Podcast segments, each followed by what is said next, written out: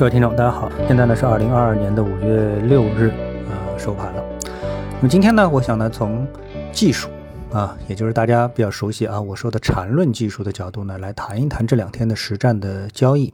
因为这个牵涉到实战呢，特别牵涉到技术分析呢，那就会画大量的图啊，所以呢，在音频当中啊，一方面呢，这个大家可以看一下啊，这个结合音频再看一看我的贴图。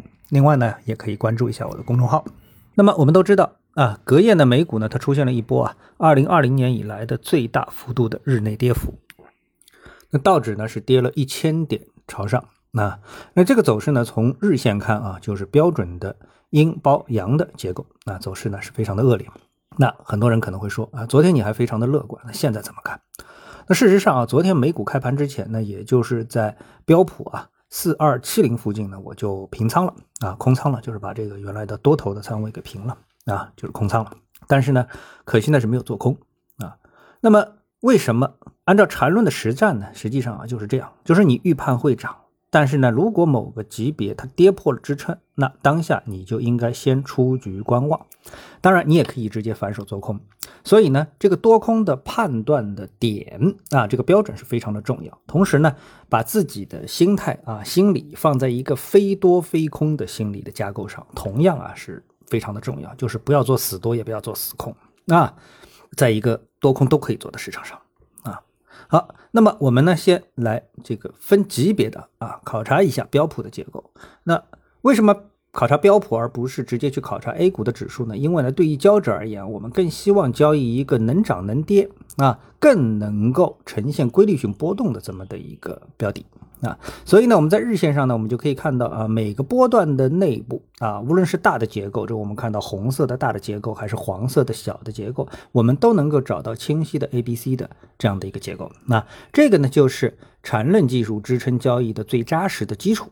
啊，帮助交易者趋利避害啊？为什么是有 A、B、C 一二三四五呢？因为通过这样的一个结构，它能把啊，我们就能知道，哎，这个市场啊，它无论是上涨的能量还是下跌的能量，都会出现一个由启动到耗尽。啊，如何才是一个耗尽的这么的一个过程？那么这时候呢，大概率就要出现反转了。所以一二三四五 A B C 啊，或者一二三，那都是非常重要的一个结构。那能够清晰的掌握这样一个结构，那你基本上大致啊，我们说反多空交易就已经非常顺手了。好，我们再来看四小时图啊，也就是看日线图后面的最后的一个下跌的这么一个波段。这个四小时波段呢，是一个标准的。啊，但有可能对于很多人来说，你一眼啊，并不是很能看清楚的啊，一个一二三四五浪的下跌的过程，那两个红框呢，就分别是二浪和四浪，啊，大小都差不多，也就是级别差不多。那走势结构的演化呢，实际反映的呢，就是市场的各种信息的综合体现呢，就是一个市场心理，最终体现为市场的一个结构啊，所以市场结构实际上体现了市场的心理它的一个变化。那这多空啊心理的一种转化，以及呢这个市场的各种信息的一种综合啊，所以你你你的如果直接去研究基本面，你就会对某个基本面啊你特别的在意。那实际上技术分析它不在意哪个基本面它是最重要的，因为它最终是综合反映了市场整体的对各种信息的一个综合啊。所以我们看到有加息的预期啊压力。那么以及呢，这种就是加息的压力啊，以及呢兑现后就是利空出尽的反弹，那么都能够在走势当中得到完全的体现。好，我们继续往下研究啊。从结构上，红色的级别演化为黄色的高一个级别的走势，那么对后市的演这个这个这个判断呢，那就有了新的一个变化。那么我们再来看一下十五分钟啊，它的一个交易的实战。那黄色的一二三浪的上涨，最后需要判断的就是。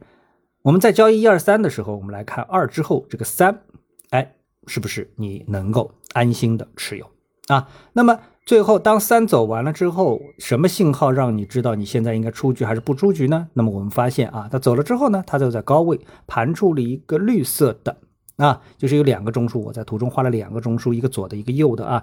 那么一个左侧的一个中枢出现之后呢，那市场就给了你一个锚。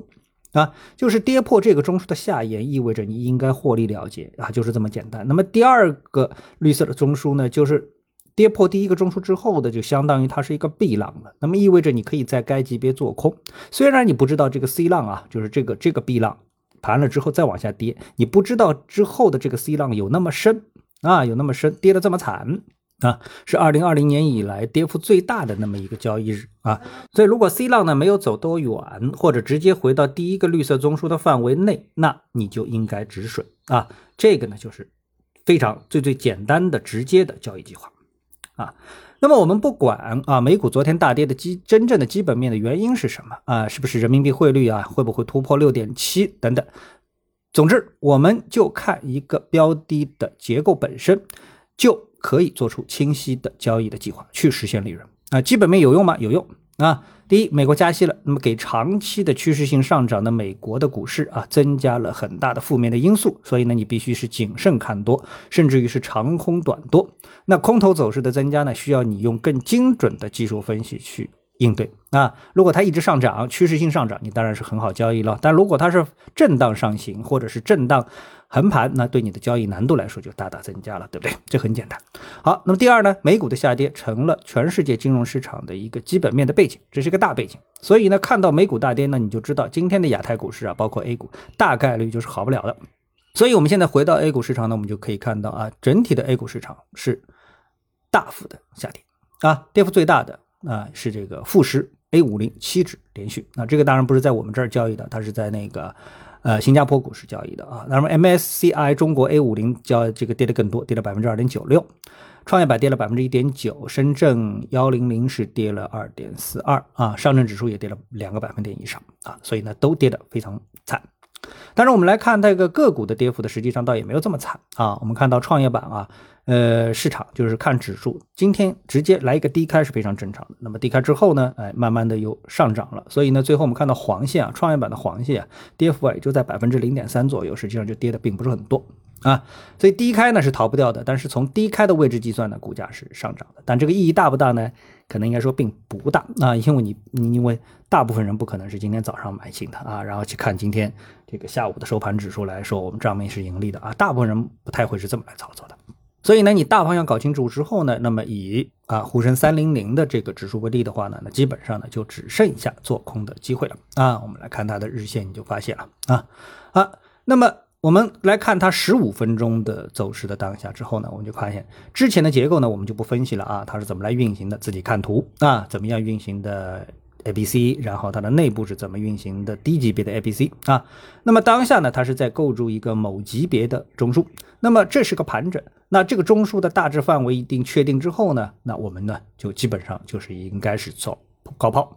啊，就是在这个黄色的中枢这里呢做高抛，一直到出现某级别的右侧的向上突破的结构啊，就是我们比较标普指数一样的，如果是向上突破了这个黄色的中枢的上沿的话，那可能右侧就出现了啊，右侧就出现了，否则的话呢就不能轻易做多。